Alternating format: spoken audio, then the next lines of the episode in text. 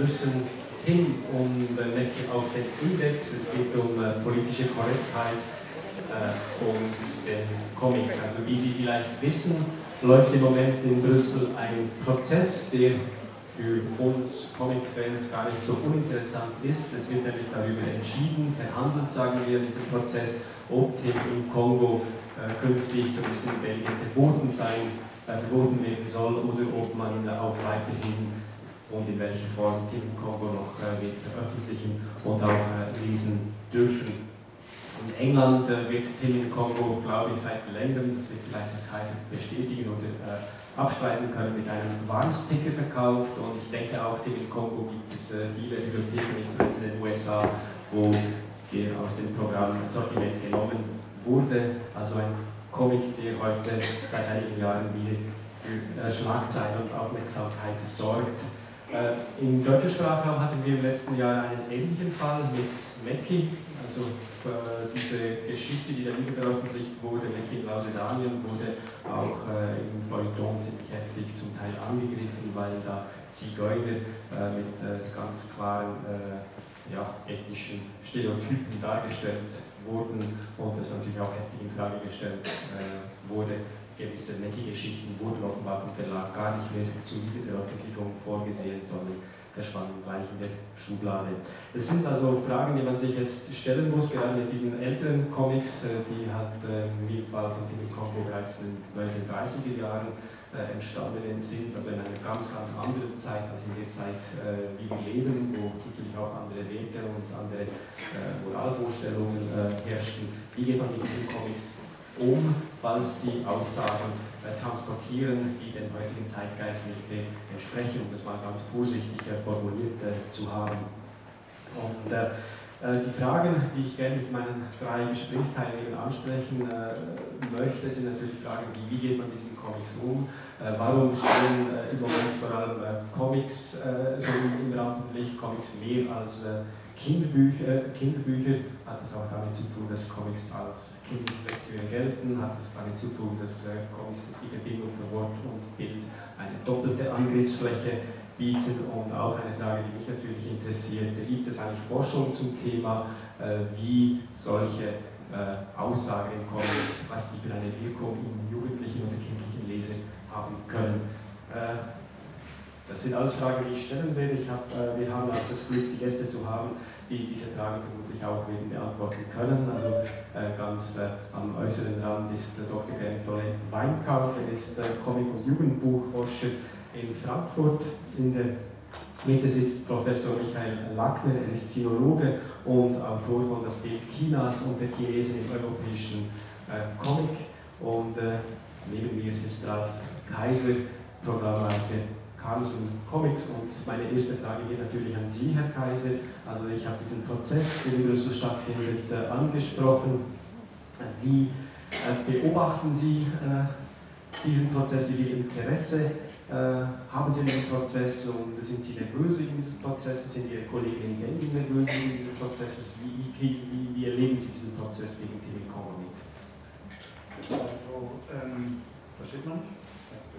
Ähm, wir beobachten das natürlich sehr genau. Ähm, wir sind da im ständigen Austausch mit den äh, belgischen Kollegen darüber, wie ist der Fortschritt, was passiert. Ähm, nervös sind wir nicht, muss ich sagen. Ähm, wir warten jetzt mal ab, was passiert, aber ich gehe jetzt nicht davon aus, dass irgendwelche Verbote ausgesprochen werden. Das Thema ist natürlich für uns relevant, weil wir natürlich immer wieder gefragt werden. Jetzt, als dieser Prozess lief, gab es ja mit dem Kläger und dem Interview in der Süddeutschen Zeitung zum Beispiel.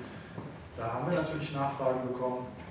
Das heißt, wir beschäftigen uns intensiv damit. Wir sind auch im Austausch mit den Kollegen in Großbritannien. Da ist es Egmont, die Timo Struppi rausbringen. Und die haben das sozusagen schon hinter sich und ähm, wir haben auch von den, den Statements die Sichtweise abgefordert, um mal so einen Eindruck zu kriegen, wie wird es da argumentiert und was ist da so passiert. Also ist für uns auf jeden Fall wichtig. Ähm, nervös nicht, wir werden mal sehen, wie es ausgeht und äh, ich denke, wir werden eine Lösung finden, die akzeptabel ist. Und äh, wenn ich jetzt Sie als, äh, als, als mal, einerseits als Verlegefrage, aber auch als Comicleser, können Sie nachvollziehen, dass man Timmy Kongo diese Vorwürfe macht und dass man äh, dieses Buch jetzt äh, vor das Gericht bringt? Ähm, natürlich kann man es nachvollziehen. Jeder, der das liest äh, und sieht, wie die Kongolesen dargestellt werden, kann nicht ernsthaft sagen, ich verstehe überhaupt nicht, was hier das Problem sein soll. Also das kann man natürlich nachvollziehen. Ähm, es ist dann die Frage, ob zum Beispiel diese Darstellung mittlerweile nicht so dermaßen überzogen wirkt, ob man sie, inwiefern man sie überhaupt noch ernst nehmen kann und muss. Ähm, und für uns ist es natürlich auch wichtiger, dass die gesamte Serie zu betrachten.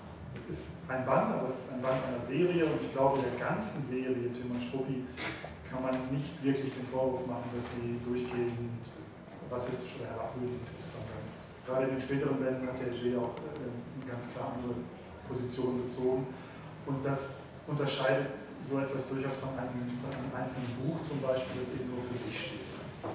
Also ich bin sicher auf diese Entwicklung innerhalb von der Timo Struppi-Serie zu sprechen kommen, gerade was dann auch die asiatischen äh, Länder angeht, äh, in äh, den Struppi-Comics. Aber ich möchte auch diese Frage wegen der Nachvollziehbarkeit auch an äh, Herrn Dolle Weinkauf als Jugendbuchforscher äh, stellen. Also können Sie äh, wie, also wie, stehen Sie diesen, wie stehen Sie diesem Prozess gegenüber? Können Sie es nachvollziehen? Finden Sie es richtig, dass das thematisiert wird? und diskutiert wird oder finden Sie das übertrieben? Äh, ich würde Ralf Kaiser erstmal zustimmen, dass natürlich dieser Band insbesondere und einige andere auch, kann man dann noch hinzufügen, etwas weniger vielleicht, nicht ganz unproblematisch sind aus der Sicht der Stereotypenforschung, Nationalismen und, und dergleichen. Aber äh, ich denke, also darum geht es letztlich hier gar nicht, denn dann müssten wir einige tausend Bücher genauso behandeln. Und was ich zum Beispiel überhaupt nicht verstehe, dass in dieser Diskussion etwa Daniel Defoe bzw. die hunderte von Jugendausgaben mit dem schrecklichen Freitag und seinen auf, äh, aufgeblasenen Lippen einfach so durchgeht bei so etwas. Äh, also das, das sind zwei Dinge, die mich an dieser ganzen Debatte stören. Das eine, die, äh, die doppelte Moral, die hier eindeutig wieder einmal in die Richtung geht, das ist ein, eine Literaturform, die Bild und Schrift vereinigt. Der Comic, die ist unterwertig und deswegen besonders gefährlich. Und alles andere geht durch, so ungefähr, auch wenn dort im Grunde genau die gleichen Inhalte verbraten werden.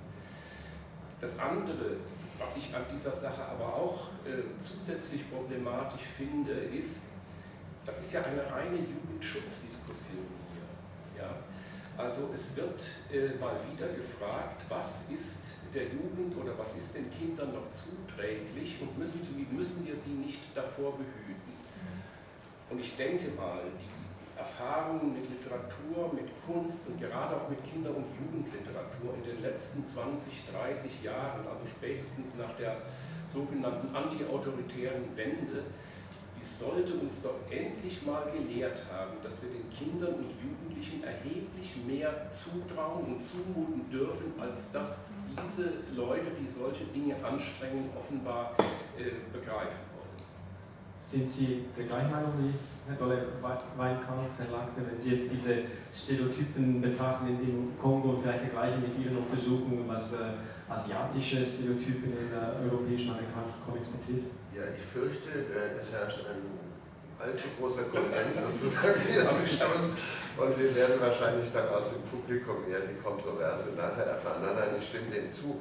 Also ich hatte vor zwei Stunden die Gelegenheit, den großen Milo Manara hier zu sehen als er sagte, ähm, in seiner Kindheit war der Comic sozusagen schlechthin politisch nicht korrekt für ein bürgerliches Elternhaus sozusagen. Also das ist schon mal der, der, der Ausgangspunkt. Und es sind ja doch nur wahrscheinlich graduelle Unterschiede in der Frage der Sensibilität, wenn Sie sich allein die Tim und Struppi-Reihe anschauen.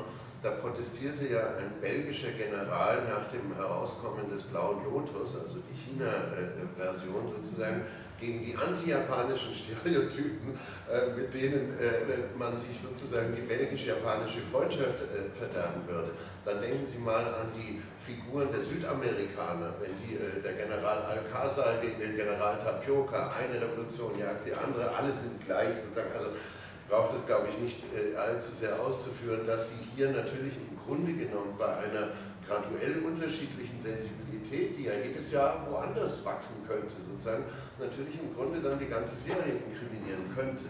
Auch wenn es da Entwicklungen gibt, die ich äh, Herrn Kaiser gerne einräume, aber Sie brauchen nur sozusagen eine, äh, äh, also jetzt waren es die Roma, nicht als zweiter Fall sozusagen äh, nach den Kongolesen, Jetzt bräuchten wir eine südamerikanische Initiative, eine japanische ganz massiv, also die das ähm, äh, äh, sozusagen konterkarieren. Ich glaube, das Problem liegt grundsätzlich ganz woanders nochmal. Äh, erstens mal in der Frage des Milieus. Also sozusagen so ein Comic wie Tin in Kongo beispielsweise, der wird doch nur in einem ausgesprochen faschistischen Milieu sozusagen, wo die Kinder, wo ein Kind nichts anderes zu lesen kriegt als dieses, da wird er doch seine durchschlagende Wirkung erzielen. Alles andere sozusagen ist doch dann genauso marginal wie der Rest, den ein Kind wahrnimmt und auf den wie ich Ihnen völlig recht geben würde, sozusagen in einer bewundernswerten Souveränität reagieren kann. Ich erzähle Ihnen gerne nachher noch, wie ich das meinen Kindern äh, beigebracht habe. Ja, das nehme ich wunder, weil ich habe äh, kürzlich in Tim Kongo auch meine Tochter zu lesen besucht und habe sie nach ein paar Seiten auch. Aber die ist erst zweieinhalb. Die ist zweieinhalb. äh, ja, also muss ich halt doch ein bisschen schauen, dass wir den Konsens ein bisschen durchbrechen, damit es auch ein bisschen interessant wird. Äh, äh, Sie haben äh, gesagt, Herr. Reinhardt, dass, dass, dass Sie das an eine dass es wie eine Comic-Debatte ist. Also vielleicht müssen wir nochmal anders einsetzen und meine Frage wäre dann, also warum, äh, warum kommt jetzt der, der, also was sind die Gründe, die den Comic jetzt so angreifbar machen, im Gegensatz jetzt zum Beispiel zu Kinderbüchern, äh, haben beide die Flow genannt, man könnte auch, äh, also man könnte auch die, die, die Bücher von Eric Blyton nennen und äh, Jim Knopf. Jim Knopf, ja, das China-Bild in Jim Knopf. Äh, ich war kürzlich in China, es sieht nicht so aus. Äh, also warum ist der Comic, äh, warum ist der Comic jetzt eine sehr willkommene Angriffsfläche? Ist es wirklich nur, weil der Comic nach wie vor kulturell marginalisiert ist oder ist es, liegt es nicht eher an einer der Qualitäten des Comics, also nämlich mit dieser Kombination von Worten und Bild auch eine ganz andere Wirkung erzeugen kann oder eine Verdoppelung der Aussage? Also das Letztere würde ich negieren, ganz einfach. Geht bei der rein schrifttextlichen Literatur genauso wie beim Comic um Bilder, die im Kopf entstehen, Vorstellungswelten, die durch dann natürlich unterschied, jeweils unterschiedliche Zeichensysteme ausgelöst bzw. initiiert werden. Und man kann vielleicht auch noch sagen, oder man kann dem Bild auch noch eine besonders suggestive Wirkung zuschreiben, aber da hört es dann auch schon auf. Äh, und man muss dann auch verweisen auf etwa die Leselustdebatten des 18. und frühen 19. Jahrhunderts, wo genau das, also die gedruckte Literatur verdirbt die Leute besser, sie lesen, das, sie lesen gar nicht, als dass sie so schreckliche Sachen, die sie zu schrecklichen Dingen äh, bringen können, äh, lesen. Also das, das Ganze hat eine Geschichte äh, in der europäischen Kultur, äh, ist das tief verankert und äh, das setzt sich hier in einer gewissen Weise fort. Ich würde nur sagen, im Unterschied etwa zu den 50er Jahren werden diese Vorbehalte nicht mehr explizit geäußert. Ja, sie werden hier, äh, also ich kenne diese, dieses Verfahren in Belgien nun nicht äh, en Detail, aber aus den Diskussionen, die ich kenne um diese Gegenstände, es geht nicht mehr darum, äh, dass explizit geäußert wird, äh, also diese unterwertige Literatur des Comic ist besonders gefährlich. Nein, das setzt sich sozusagen unterschwellig fort. Ja. Es wird einfach auf die ähm, konventionelle Literatur gar nicht mehr geachtet, sondern sobald Bild und Erzählung im Spiel ist, dann schrillen alle Alarmglocken und wenn das Bild dann noch läuft, oder mit Tastaturen und Mäusen bewegt werden kann, dann ist äh, höchstes Infrarot angesagt. Also Sie sehen hier auch, oder ich meine hier eine ganz bestimmte Linie auch zu sehen, in der der Comic zeitweise in den Hintergrund bereits getreten. Ja, das ist doch ein interessantes Beispiel. Also wir reden jetzt von Comics, die äh, mit Meki und mit Tim und Kongo, die zu einer bestimmten Zeit, also ich habe es vorhin gesagt, doch eine Weile her ist das entstanden sind. Und äh, das natürlich die, der Zeitgeist hat sich verändert und es ist natürlich sehr schwierig, jetzt auf die ganze Kunstvergangenheit unsere eigene Moral äh, zu, zu bestimmen. Aber man hat zum Beispiel in der Literatur, ist es ja gang und gäbe bei Büchern, die als 50 Jahre sind, dass man da ein Vorwort schreibt, ein Nachwort schreibt, dass man da einen Apparat dazu stellt, äh, dass man das dann auch äh, reflektiert, um das den heutigen Lesern auch wieder zu vermitteln. Das ist etwas, was im Comic eigentlich sehr, sehr selten passiert, aus den ganz ausgewählten Editionen. Also wäre das zum Beispiel eine Möglichkeit, äh, Themen im Kongo zu veröffentlichen mit einem kritischen Apparat, mit einem Vorwort, mit einem Nachwort. Ich sicher, ähm, das wird auch sicher kommen, mit Sicherheit. Teilweise ist das, also man muss sich das, das doch mal anschauen, äh, welche dieser Wände, ich denke, der Verlag kann da mehr Auskunft drüber geben, am besten läuft und welcher weniger.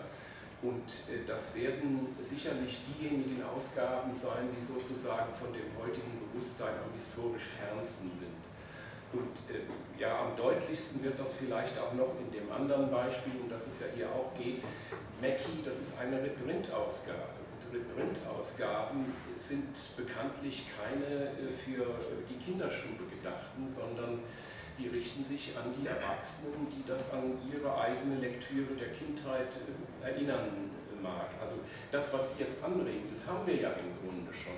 Entweder explizit, wie im Fall der, der Esslinger äh, Ausgabe, die da beanstandet wurde.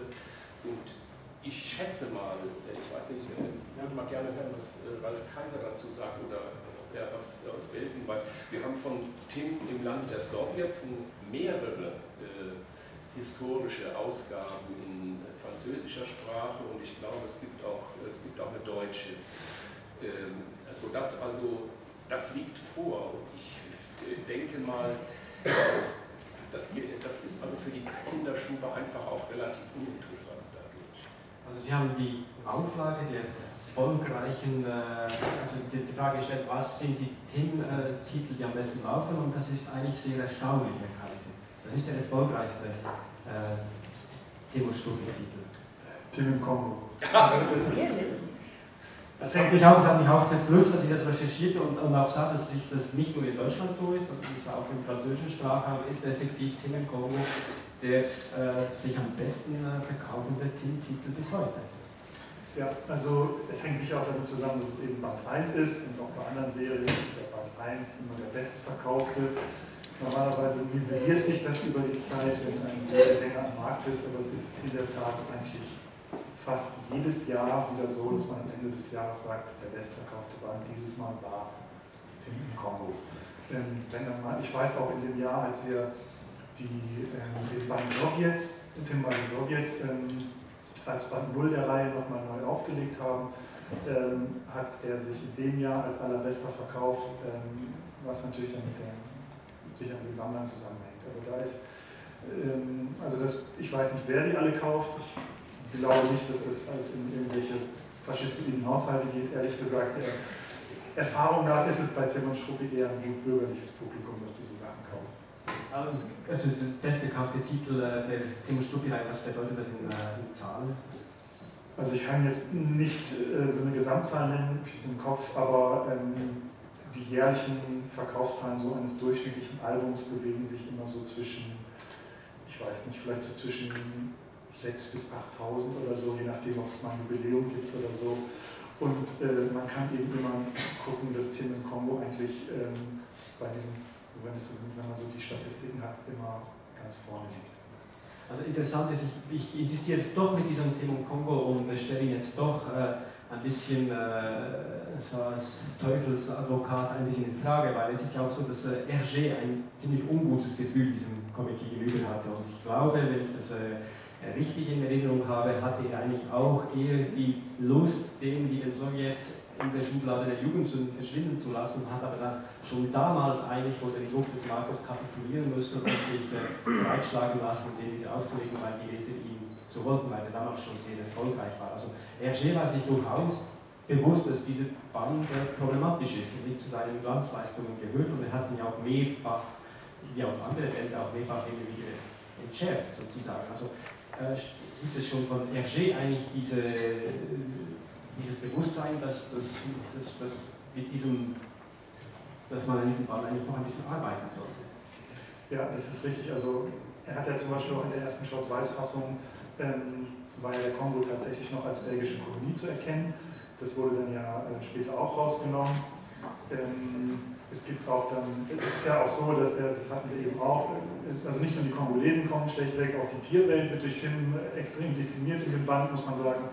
Ähm, also der tritt ja als Großwildjäger quasi auf und es gibt ja diese berühmte Stelle, wo er, wo er ein ganzes Rhinoceros in die Luft sprengt, ähm, die dann später auch entfernt wurde. Also, das, also der Band bietet vielfältige Ansatzmöglichkeiten, darüber zu diskutieren. Und in der Tat hat Hergé das nachher ja, vielleicht so ein bisschen wie Jugendsünden dargestellt. Ich habe auch gesagt, er hat eben das Bild wiedergegeben, das damals, als er den Band gezeichnet hat, in der belgischen Gesellschaft vorherrschte.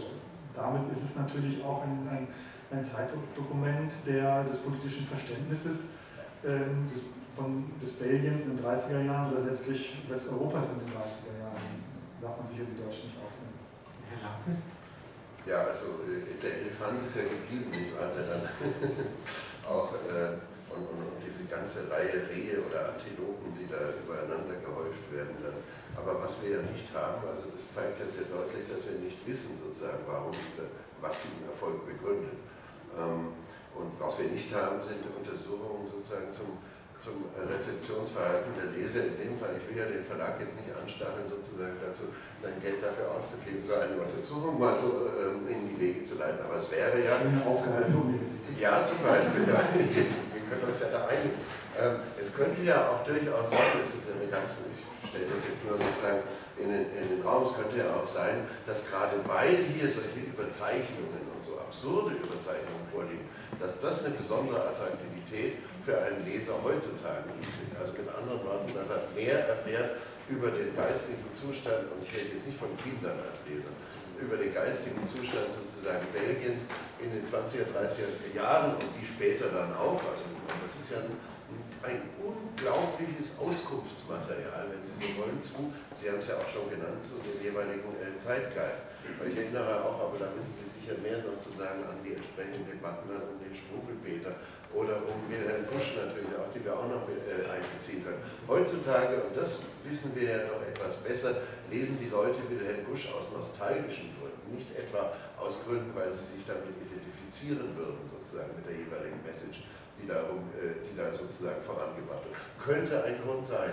Also vielleicht äh, kommen wir mal einander näher und überlegen uns tatsächlich, dass man das mal angehen sollte, anstatt sozusagen äh, einerseits auf juristischer Ebene und andererseits sozusagen auf politischer Verfügungsebene sozusagen von oben hier einen Index zu gestalten, der immer größer werden kann und dessen, dessen Grenzen ja nie absehbar sind sozusagen. Und da, also ich möchte das nicht in die Hand von politischen Kommissionen zum Beispiel oder von Kommissionen von Politikern äh, sehen, so eine Frage. Da hätte ich also grauenhafte Angst davor, weil dann sehr, sehr viel mehr noch äh, bedroht wäre, meiner Meinung nach. Aber so eine Untersuchung würde ich, hätte ich nicht für lohnenswert. Sie wollten sich da auch noch auf das, was Kaiser gesagt hat, äh, melden, Herr Reinbach? Ja, also das knüpft ein bisschen an. Ähm, also das oder ich will es mal so sagen, äh, diese Vorgänge, wie diese juristischen, äh, äh, also dieser Prozess in Belgien, das hat ein bisschen auch, wirkt das die, die Gefahr, dass man sich sozusagen schützend davor stellt, ja, und das jetzt mit unbedingt zu verteidigen, meint verteidigen zu müssen. Das betrifft übrigens das Gleiche auch diese Geschichte mit Mackie, da würde ich auch noch gerne nachher etwas dazu sagen. Das heißt also, es muss einfach möglich sein, sich mit diesen ähm, Geschichten auseinanderzusetzen, ohne immer nur in äh, den Geruch zu geraten, am Ende unterstützt er auch noch Zensur und so weiter. So.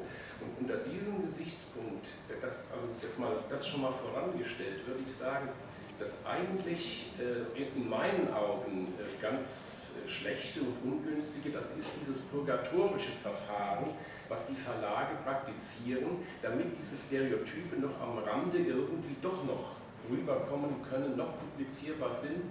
Also diese Art von Entschärfung, erst entfällt äh, der Kongo als belgische Kolonie, dann diese und jene Episode, sodass wir bereits heute, ja, also der Gegenstand dieser heutigen Auseinandersetzung ist schon eine gereinigte Fassung von dem Ganzen das finde ich sehr schade. Ja. Also ich fände es auch sehr viel interessanter und authentischer. Wir hätten noch die ähm, sozusagen krasse Fassung, die ursprünglich da herauskam, um so äh, eben richtig das Dokument zu haben, das hat eben Hergé zu dieser Zeit äh, ja im Kopf gehabt auch. Warum nicht? Also um, um das weiter zu, zu, zu führen, das wäre also eher im Gegenteil interessant und auch wichtig, dass man sich mit diesen äh, Stereotypen, wie sie auch für ganz natürlich und unreflektiert transportiert wurden, dass man sich damit auch auseinandersetzt. Ja. Ja, und eben nicht notwendigerweise sozusagen immer unterstellt, dass da ein automatischer Identifikationsprozess vorliegt. Das ist ja die Unterstellung, die wir haben, auch von Seiten sozusagen der, äh, äh dann der Personen, die so einen Prozess an, anstrengen. Wir haben jetzt äh, eigentlich im Verlauf dieses, jetzt, dieses Gesprächs eigentlich äh, sehr vorsichtig von Stereotypen äh, gesprochen. Wir haben das Wort Rassismus jetzt äh, wahrscheinlich bewusst noch nicht in den Mund genommen. Ich möchte es jetzt trotzdem äh, sagen, äh, trotzdem mal die Frage so stellen, ist Tim im Kongo ein rassistischer Comic, die Darstellung der, der Schwarzen, der Kongolesen, ist das rassistisch? Oder kann man diese, diesen Darstellungen, diesen Stereotypen auch harmlose Stereotypen sehen und böswillige? Darf man das unterscheiden in harmlose Stereotypen oder böswillige Stereotypen, also harmlose Stereotypen, die gleich dem Zeitgeist entsprechen und die der Autor äh, unreflektiert übernimmt, oder Sachen, die wirklich auch intendiert sind als äh, ein äh, rassistisches äh, Liedermachen. Äh, das ist jetzt eine sehr schwierige Sache. Also ich, würde, ich würde eine andere Unterscheidung treffen wollen, und zwar äh, diejenige, ob es sich um ein ähm, politisch äh, propagandistisches Werk handelt, das also erkennbar zum Ziel hat, ähm, äh, rassistische, faschistische und dergleichen Anschauungen zu verbreiten. Das kann man durch Analyse herausfinden. Oder ob ein Werk äh, sozusagen die Mentalität seiner Epoche oder sagen wir mal bestimmter Klassen und Schichten, sozialer Klassen und Schichten seiner Epoche transportiert und weiterträgt. Ja. Und äh, wir können eigentlich bei allen äh, Dokumenten dieser Art, die uns vorliegen, wir, wir, kennen ja die Geschichten ihrer Entstehung, wir wissen, wer dahinter steckt, was diese Leute für Ansichten haben und können diese Dinge ermitteln dabei. Und ähm, also äh, es geht darum, wird hier politische Propaganda betrieben in diesem Sinn und das äh, scheint mir aber nicht der Fall zu sein. Ja, das scheint mir tatsächlich also in, äh, in diesem Fall äh, auf, ein, auf eine, eine Verlängerung sozusagen von Anschauungen, die tatsächlich majoritätsfähig waren, auch zu dieser Zeit, ähm, gekommen zu sein. Und ähm, ich oder sagen wir mal jetzt, wenn wir das Kinder- und Jugendbuch der 20er, 30er, 50er Jahre noch nehmen, dann werden Sie selbst bei Autoren, die aus heutiger Sicht zu Recht als progressiv eingestuft werden, das kann man ja von Erschenen gerade nicht sagen, äh, werden Sie zum Teil ganz ähnliche Darstellungen fremder Völker, äh, Fremdheitsstereotypen finden, die keineswegs, äh, also wenn man die politische Gesinnung in Rechnung stellt, identifizierbar sind als äh, sozusagen imperialistische, äh, als Propaganda imperialistische Anschauung. Man kann tatsächlich sehen, dass hier im sozusagen im soziokulturellen Umfeld der Gesellschaft diese Vorstellungen die herrschenden sind. Und die müssen erstmal geknackt werden, bevor man sie dann kritisieren kann. Würden Sie diese Einschätzung äh, teilen, Herr Wagner, auch gerade im Hinblick auf Ihre Studien, was das äh, Bild der Asiatinnen in der westlichen Comic äh, betrifft. Also im Anschluss, ich finde das sehr, sehr hilfreich, diese Unterscheidung zwischen politisch-propagandistisch, also sozusagen politisch-propagandistischer in, Intention auf der einen Seite und dann sozusagen dem Vehikel, wenn Sie so wollen, des Zeitgeists. Ne? So habe ich Sie verstanden im Wesentlichen. Und wenn Sie sich, ich meine, all diese Dinge lassen sich ja alle über Karl Schmidt erklären, nicht wahr? Wir brauchen ein Feindbild. Und jetzt gucken Sie sich mal die Feindbilder in diesen entsprechenden Comics, nicht nur in den Inkriminierten jetzt hier, sondern grundsätzlich an. Also wo, sind, wo sitzen die Bösewichter? Und die sitzen eben nicht, wenn es sich um ein rein politisch-propagandistisches Werk handelte, dann säßen die sozusagen auf einer Seite, zum Beispiel, es wären Kongolesen durchweg. Ähm, das ist aber nicht der Fall, sondern sie haben sozusagen ein gemischtes Freund-Feind-Bild. Das ist das Interessante bei sehr vielen äh, äh Comics dass gewissermaßen immer einer, wenn Sie so wollen, von der eigenen Partei einer der Schurken ist, einer der Bösewichter, sprich also ein Weißer weitesten Sinne, und dann seine entsprechenden äh, äh, Komplizen sozusagen auf der anderen Seite findet. Also der Comic, diese Art von Comic kann ohne ein Feindbild gar nicht auskommen. Ja? ja Aber das Feindbild ist gemischt. Ich kann nicht darüber widersprechen. Also diese blöden Kompletten sind ja auch gar nicht fähig, richtige Schurken zu ja, doch, da gibt es den Bösen, es gibt schon den bösen Zauberer sozusagen, der Rest, der Rest sind Leppen, ja, und dann gibt es ein, zwei, ein, zwei, äh, dann gibt es den guten Boy, sage ich nur, ne, um daran nochmal zu erinnern, der Coco, äh, der sozusagen äh, den Protagonisten im Tantan eben begleitet. Nicht? Ich will nur sagen, da ist es vielleicht, da haben Sie in der Mitte, in der Mitte ganz viele Idioten, dann haben Sie aber tatsächlich Bösewichte geteilt, darauf will ich hinweisen, und das haben Sie eigentlich durchweg. Es gibt äh, im Blauen Lotus natürlich gute wie schurkische Chinesen und es gibt gute wie schurkische äh, Weiße, äh, äh, bis auf den einen Unterschied, dass es tatsächlich fast nur schurkische Japaner gibt, wenn ich mir erinnere, aber das ist dann doch vielleicht eher marginal. Da haben sie das Freund-Feind-Bild natürlich auch durch die Kriegssituation nochmal sehr stark. Also Karl Schmidt ist da, so schrecklich wie er ist, aber unglaublich hilfreich, ne? um, um, den Geist jener Zeit auch gut zu begreifen. Aber auch seit dem 11. September wieder so einiges begreifen. Ja. Also wie ist das bei Ihnen, Herr Kaiser? Haben haben Sie den Eindruck, Sie verlegen mit hinbekommen ein propagandistisches Werk? Äh, nein, habe ich natürlich nicht. Ich bin auch kein Rassismus-Experte, aber ähm, ich sehe auch ähm, nicht, dass jemand wie Hergé tatsächlich Rassist gewesen ist. Wenn ich jetzt mal den Rassismus als Ismus, also als ganzes Theoriegebäude sehe, bin ich mir ziemlich sicher, dass, was ich über ihn und von ihm gelesen habe, deutet nicht darauf hin, dass er tatsächlich ein Rassist ist und dass es ihm daran gelegen war, eine solche Ideologie zu verbreiten. Man kommt, denke ich, nicht umhin, ihm eine gewisse Naivität und Unbedarftheit zu unterstellen, die er sich vielleicht damals noch leisten konnte, die man sich, denke ich, heute nicht mehr so leisten kann. Ähm, es war ja nicht er alleine, äh, also es war ja auch das Umfeld, das mitgespielt hat. Ähm, ich denke, da ist es wahrscheinlich auch so, dass Künstler heute eine andere Verantwortung haben und die auch zuerkannt wird. Ähm, denn es ist keine Frage, käme jemand heute mit einer solchen Geschichte zu mir, ich würde ihn selbstverständlich wegschicken, weil das ist absurd, das so äh, heute zu machen. Ähm, ja, damals war es eben anders und ähm, es gibt auch noch einige andere Stellen in anderen Comics, über die man dann äh, dis diskutieren kann. Die Benutzung äh, jüdischer Namen für gewisse böse Bankiers zum Beispiel in der Ursprungsversion und so weiter. Ähm, ist auch kritisiert worden, ist auch geändert worden später. Ähm, man kann da natürlich immer viel hineinlesen oder auch weniger, je nachdem, wie man das gerne machen möchte. Ähm, für mich ist es wirklich so, dass Hergé da durchaus eine sehr unbedarfte Person dasteht, eine zu naive Person. Und aus seinem Umfeld muss man wohl sagen, hat das damals auch zugelassen und eben nicht eingegriffen und gesagt, so können wir das nicht machen. Ähm, von daher ist es schon wichtig, das kritisch zu lesen, aber ich kann wirklich nicht sagen, dass ich den würden da etwas wirklich Rassistisches äh, verlegen, das dazu äh, entwickelt wurde, um Leute davon zu überzeugen, dass, ich sag mal, Kongolesen minderwertig sind oder Afrikaner minderwertig sind. Ähm, das sehe ich nicht. Jetzt gerne nochmal nach Deutschland zurückgehen.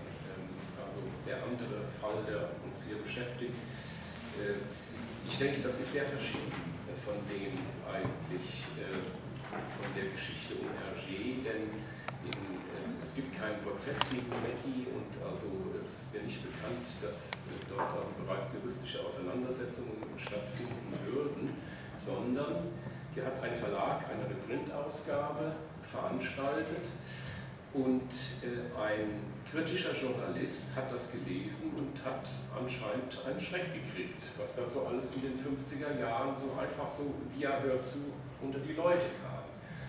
Und äh, soweit ich gesehen habe, äh, hat sich in der Comic-Szene ein Aufschrei der Empörung erhoben, dass der arme Mackie jetzt so schlecht behandelt wird. Und nun, Stefan Panner hat vielleicht nicht, äh, also in jedem Detail recht, was er da behauptet und ist in seiner äh, Kritik, äh, also zum Teil, also äh, hat er das auch nicht richtig gelesen anscheinend, aber ähm, entscheidend ist doch, äh, dass hier so eine Relecture stattgefunden hat von einem äh, Werk, das als Kultwerk verehrt wird und äh, da muss man doch nach meiner Ansicht äh, auch mal ein paar kritische Fragezeichen setzen können und setzen dürfen. Äh, da sind doch immer wieder und nicht nur in dieser Geschichte Dinge drin, die wir aus heutiger Sicht gerade an den 50er Jahren nicht besonders lieben. Und ich, würde, ich würde noch was anderes, wenn es darum geht, also dass solche Geschichten, populäre Literatur und Comic als populäre Literatur, als Widerspiegelung von Zeitgeist, äh, noch auf etwas anderes aufmerksam machen. Das ist, wir haben einerseits dieses, ähm, dieses, äh, diese interessante äh, oder diese liebenswürdige Erinnerung an Mackie, der also über alles lachen kann, sich über alles freut und in seiner großen Behaglichkeit alle versöhnt und so weiter. Und dass da so ein paar Stereotype vorkommen, naja, das muss man ihm mal zugestehen. Auf der anderen Seite ist das die Zeit der härtesten, geradezu inquisitorischen Verfolgung des Comic als solchen. Also das war erlaubt, Mackie und Co., aber Tarzan, äh, Akin und so weiter, die kamen nämlich auf den Index. Und da frage ich mich, ob äh, unter den Comic-Fans da nicht eine schiefe, schiefe Optik eingetreten ist, dass man auf einmal vergisst, was in dieser Zeit sozusagen ähm, durchging gesellschaftlich und auf der anderen Seite, äh, ja, äh, also ob da nicht auch einiges mittransportiert worden ist und auf der anderen Seite bestimmte äh, Vorgänge wie eben der Schundkampf nicht gerade das Pendant zu Mackie das heißt, man dürfte, man müsste diese, diese älteren Comics, also diese die wir heute sprechen, also nicht außerhalb des historischen Kontextes lesen. Und du müsstest den historischen Kontext mitdenken, um sie zu verstehen und auch die Zeit zu verstehen, in der sie entstanden sind. Aber das wäre dann wieder die, die Frage nach einem kritischen Apparat. Weil das ja. ist natürlich, äh, ich bin in den 60er Jahren geboren, ich erinnere mich nicht an die 50er Jahre. Also ich müsste da das auch irgendwo nachlesen können, wenn mir zufälligerweise ein Mackie in die Hände, in die Hände fällt, um, um diese Zusammenhänge zu verstehen. Da wären wir jetzt mit bei rhetorischen Politik gegen Kongo und Meki weitermachen äh, wie bisher oder versuchen, äh, diese ganzen Sachen, über die wir jetzt gesprochen haben, auch äh, zu vermitteln, den Lesern, die diese Bücher kaufen. Jetzt nicht in Form eines äh, vagen Stickers, aber vielleicht durch, äh, durch eine inhaltliche Kontextualisierung. Aber da greife ich ja vielleicht schon vor, auch wie gesagt, deshalb halte ich erstmal für sinnvoll sozusagen zu erheben, warum Kongo einen solchen Erfolg hat. Das hat mich jetzt auch überrascht und erstaunt. Und das, das wäre der Ausgangspunkt, wo wir dann sagen können, schauen Sie, für Kinder, wenn wir Kinder schützen wollen, denen nützt ein kritischer Apparat wahrlich nichts. Also wenn Sie jetzt dann philologischen Apparat Gleiche da entfalten, dann wird ein Kind damit nichts anfangen können. Ähm, für Leser unserer äh, sozusagen äh, Liga ähm, ist es sinnvoll sozusagen, wie das grundsätzlich gilt für jedes historische Werk sozusagen. Also ich meine, es ist die Aufgabe dann des historisch arbeitenden Philologen, wenn Sie so wollen, der eben dann oder die eben dann einen solchen, äh, einen solchen Apparat erstellt. Also wir müssen uns auch fragen, für welches Publikum wollen wir was eigentlich tun. Ähm, dass es sinnvoll wäre, für jemanden, der in den 60er Jahren geboren ist, einen kritischen Apparat für den Mackie aus den 50er Jahren zu erstellen, halte ich für ganz schön sozusagen, ohne dass ich glaube, dass sie jetzt in Gefahr geraten, äh, äh, die rassistischen oder tendenziell kulturalistischen Botschaften sozusagen des Mackie falsch zu verstehen. Also wir müssen schon mal nach, auch, auch das Publikum denken. Und hier geht es ja immer wieder, wenn sowas erhoben wird, geht es ja um den Kinderschutz. Und was Sie jetzt gebracht haben, ist nochmal ein anderer Ja, Fall. ja, das ist die Glorifizierung, das ist ein sehr wichtiger Punkt. Das ist die, sozusagen die nostalgische Glorifizierung von Leuten, die das als Kinder gelesen haben und die sich nicht dessen bewusst sind, dass es auf der einen Seite sozusagen ein bildungsbürgerliches Vorurteil gegen die Comics gab, was auf der anderen Seite aber quasi äh, wogegen auf der anderen Seite so Becky dazu als Ventil gedient hat. Das ist der Punkt. Den finde ich sehr wichtig. Aber der ist Bestandteil einer Debatte, der ist Bestandteil einer, einer Auseinandersetzung, sozusagen einer, wenn Sie so wollen, philologisch-kritischen, historischen Auseinandersetzung mit diesen Werken. So wie Sie es mit Daniel Defoe haben. Schlimmster China-Hasser aller Zeiten. Ich weiß keiner, aber ich sage Das frage ich jetzt. Ja. Aber Sie als äh, äh, von äh, Tim Struppi, also diese Idee eines, äh, eines historischen Appa- Apparats im, im Buch, in gewissen Büchern oder einer historischen Edition, einer kritischen Edition, ist das überhaupt ein Thema für einen Verlag wie Carlsen äh, jetzt im, im, im Zusammenhang mit so einem Klassiker äh, wie, äh, wie Timo Strupp, jetzt nicht nur im Sinne, um da Kri- Kritikern vorzueilen, sondern allgemein auch in diesem, äh, diesem äh, wahnsinnig tollen Werk, auch diesen auch äh, wissenschaftlichen äh, zum Teil werden zu lassen. Sind das Sachen, die bei Carlsen überhaupt äh, diskutiert werden oder ist es äh, ausgeschlossen, dass man sich äh, mit, mit, mit so einem Aspekt beschäftigt? Nein, also diskutiert werden sie ähm, auf jeden Fall. Ähm, ich möchte da auch nochmal unterstützen, was gesagt wurde. Also fordere auf, auch sich mit Comics entsprechend kritisch auseinanderzusetzen. Ähm, ich fand auch diese Diskussion um Mackie ähm, ganz interessant. Es gab ja noch mal ein, zwei andere Comics, die auch in, zumindest in Foren sehr heiß diskutiert wurden, wo es um ähm, gewisse Geschichten aus dem Zweiten Weltkrieg ging. Ich finde, wenn der Comic erwachsen sein will und ernst genommen werden will in seiner kompletten Bandbreite, dann muss er eben auch damit leben, dass er mit den entsprechenden Waffen attackiert, wird und wie auch jede andere, äh, wie jede andere, jedes andere Medium, jede andere Kunstform, das finde ich völlig legitim. Und da muss man sich eben damit auseinandersetzen. Ähm, was diese kritische Würdigung betrifft, also ja, es wird diskutiert. Ähm, wir haben selbstverständlich schon die Möglichkeit erwogen, vielleicht durch ein Vor- oder Nachwort äh, in den Bänden das ein bisschen einzubinden. Denn wir haben ja auch andere Comics, die historische Stoffe haben, wo wir dann auch zum Teil mehrseitige Anhänge haben, um das so ein bisschen einzuordnen. Äh, auch um das Verständnis da einfach zu verbessern oder Informationen auch zu liefern für den Leser von heute. Ähm, wir sind da auch mit äh, unseren Lizenzgebern im Gespräch, also das ist sicher ein Aspekt, der wichtig ist. Ähm, wir können da nicht alles selber entscheiden. Wir sind im Gespräch und ich bin sicher, dass es da auch eine gute Lösung geben wird, jetzt nachdem es nochmal so hochgekocht ist. Ähm, in England, den Fall hatten wir ja schon, ist sozusagen ein Warnsticker plus Banderole, die äh, um diese Bücher liegt, ähm, die darauf hinweisen, dass, dass hier etwas drin ist, was vielleicht möglicherweise bei Kindern Vermittlung bedarf. Ähm, in England ist es auch so, dass der Band im Kongo nicht zusammen mit der anderen Reihe sozusagen in der Kinderbuchabteilung angeboten werden darf.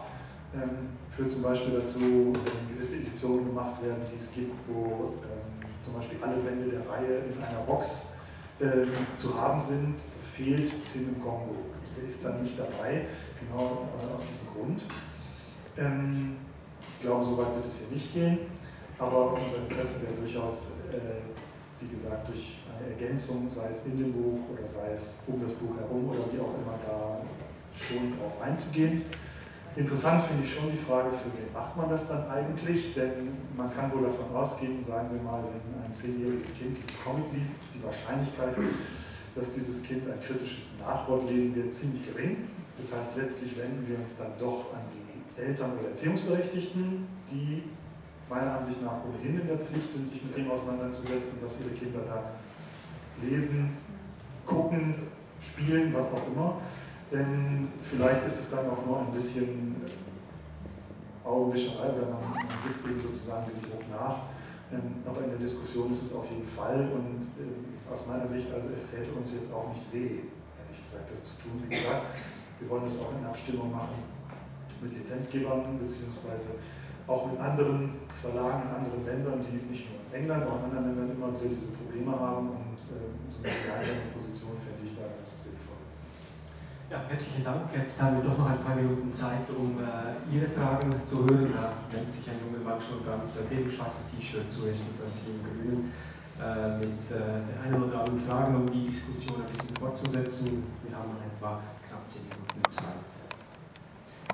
Ja, hallo. Ich habe ähm also ich finde mit diesem Kongo, ich finde die Stereotypen ganz schrecklich. Und wenn ich das verleihe, dann nehme ich immer ein Buch von Aya auch dabei. Und wer beide zeitgleich liest, der ist aufgeklärt. Ähm, eine andere Geschichte, wir haben gestern sozusagen bei Bier und Bratwurst schon mal vorbereitet, dieses Treffen so in einer kleinen Runde. Und da nannte jemand einen Comic, der uns so etwas geschockt hat und der jetzt so gerade aktuell auch verkauft wird. Ähm, ich weiß noch nicht mal den Titel, es ist ein Manga der eine homoerotische Beziehung zwischen einem Zwölfjährigen und einem erwachsenen Butler beschreibt. Ähm, ich weiß nicht, wie bekannt das ist. Ich, wir haben davon nur gehört, wo wir dachten, gerade jetzt vor dem Hintergrund der Missbrauchsfälle, die jetzt aufgedeckt werden in Deutschland, haben wir gedacht, sowas darf man verlegen. Meine Frage an Sie wäre, wo würden Sie Grenzen ziehen? Also wo würden Sie sagen, das geht jetzt tatsächlich zu weit, das würden wir nicht verlegen oder da würden wir tatsächlich auch ein Verbot sogar befürworten.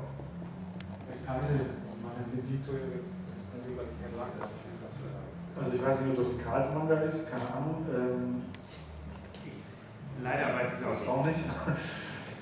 Ich würde sagen, normalerweise kommt sowas nicht in Frage, ehrlich gesagt. Ähm, auch da haben wir wieder die Situation, dass die japanische Gesellschaft wiederum mit gewissen Dingen anders umgeht als die deutsche Gesellschaft oder meinetwegen die westeuropäische Gesellschaft. Ähm, aber ich sag mal so, ähm, es gibt natürlich Grenzen. Also wie gesagt, wenn heute jemand mit irgendwas ankommt, was, ähm, was rassistisch oder herabwürdigend ist, wird es von uns abgelehnt. Ähm, wenn es exzessive Gewaltorgien enthält, äh, wird es auch kritisch betrachtet oder abgelehnt oder es wird eben mit den entsprechenden ab 16, ab 18 Empfehlungen äh, gelabelt und dann äh, im Buchhandel präsentiert, sodass dann jeder sofort erkennen kann, das ist nichts für Kinder. Muss man eben im Comic-Bereich eigentlich immer dazu sagen, heute immer noch. Ähm, auch ich weiß nicht, wenn jetzt jemand käme und mir eine Vergewaltigungsgeschichte anböte oder so, die, die letztlich darauf hinausläuft, den Leser dessen erotische Fantasien zu befriedigen, das sind ganz klare Grenzen, die wir ziehen, muss man sagen. Ähm, besonderer Fall von Karlsen ist ja auch noch, dass wir eben auch noch ein Kinderbuchteil haben und dass natürlich auch auf das Gesamtbild geguckt wird. Aber ähm, Sie haben ja auch Aya erwähnt, also das ist eben auch so ein Ding, das sind halt die Sachen, die uns eher gefallen, wo eben jetzt, für die, die es nicht kennen, ein, ein, äh, der Elfenbeinküste das Leben von einer jungen, farbigen Ende der 70er Jahre beschrieben wird, wo einfach so Alltag beschrieben wird. Das ist halt ein völlig anderes Bild. Ne? Das ist also eher das was wir machen. Und es gibt Grenzen auf jeden Fall. Also es gibt eine Menge Dinge, die da Ich wollte nur eins sagen und dann eigentlich noch jemanden im Publikum bitten, dazu Stellung zu nehmen. Ähm, äh, also diese Grenzen bedürfen einer stetigen gesellschaftlichen Diskussion. Also nochmal das Plädoyer nicht für, äh, zu juristischen Schritten, nicht an die Politik auch zu appellieren. Also weil wir einfach in, in, in, in zehn Jahren schon feststellen können, wie sich diese Grenzen verschieben. Also Sie können, vielleicht ist Deutschland eines Tages wieder so nationalistisch, dass wir eine Bewegung haben gegen Asterix und die Goten, weil da eindeutig sozusagen anti-teutonische äh, äh, Momente da drin sind, die, die, äh, über die ich beleidigt sein könnte zum Beispiel.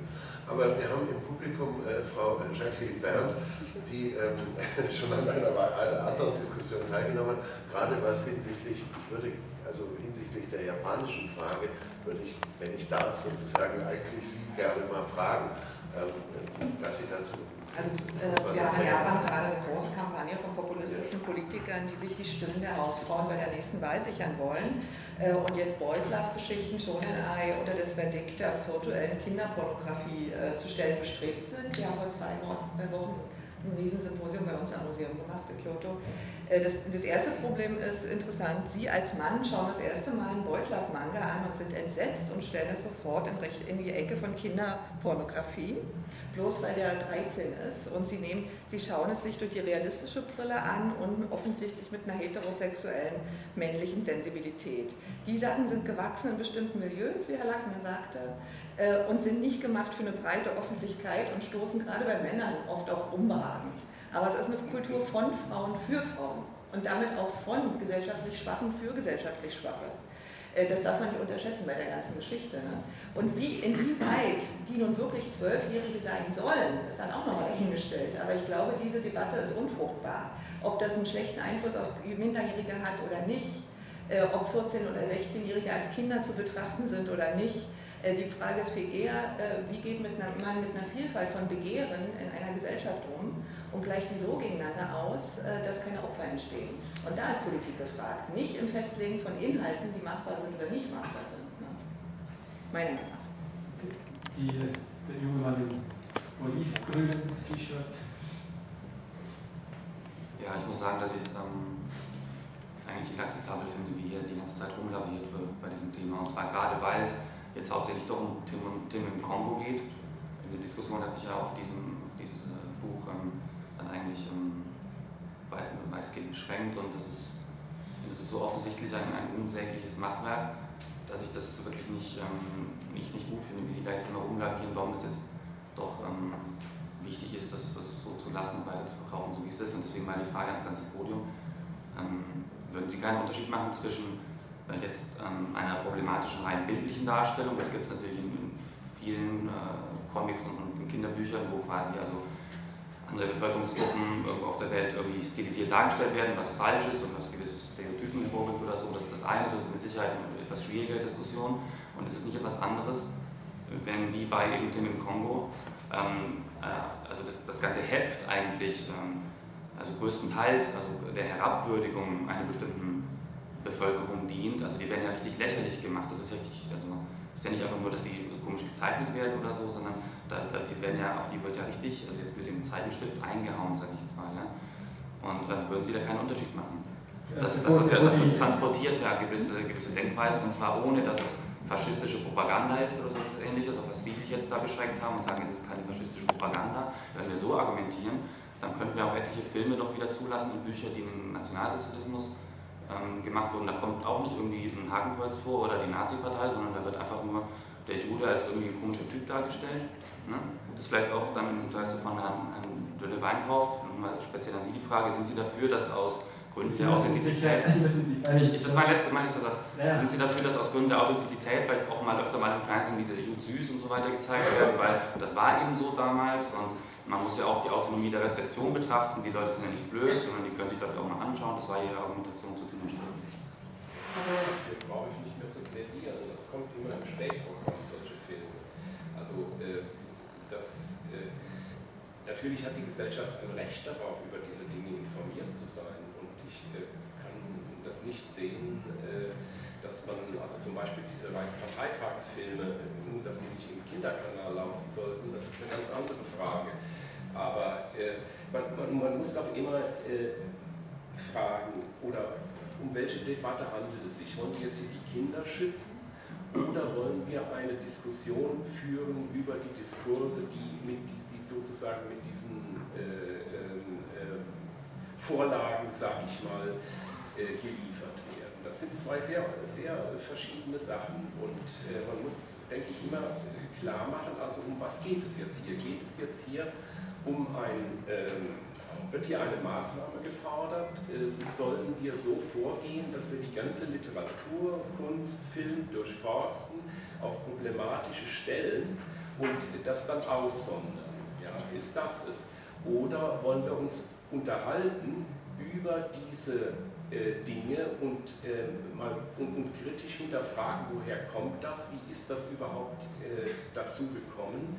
in welchem Kontext steht das und warum kommt das zum Beispiel gerade im Comic? Das ist natürlich auch wieder eine interessante Geschichte. Aber äh, also man äh, muss hier, denke ich, ein bisschen aufpassen, immer auf welcher Ebene der Diskussion man sich Herr Lagergraf und dann müssen wir, glaube ich, äh, den Saal... Also ich bin völlig genau, ich finde es äh, sozusagen Herrn Kaiser in allen Ehren, es ist eine riesen, er kann ja nichts dafür, es ist eine Riesenschweinerei, wenn Sie so wollen, dass Tim im Kongo das erfolgreichste äh, Heft dieser Serie sozusagen ist. Darüber kann es ja gar keinen Zweifel geben, aber da möchten wir doch mal wissen, warum eigentlich. Weil erst weiter ja, das ist wahrscheinlich das Thema eines, einer Debatte dann in zwei Jahren, wenn das äh, Forschungs, wenn das Forschungsprojekt angelaufen ist, dann ist der Resultat sehr gut. Ich bedanke mich sehr herzlich bei Ihnen, Herr Golle-Weinkauf, Herr Lachter und Herr Kaiser für Ihre Anwesenheit auf diesem Podium und auch für Ihr Interesse und Ihre Aufmerksamkeit. Ich wünsche Ihnen noch einen sehr schönen Resttag am Kollektiv Vielen Dank.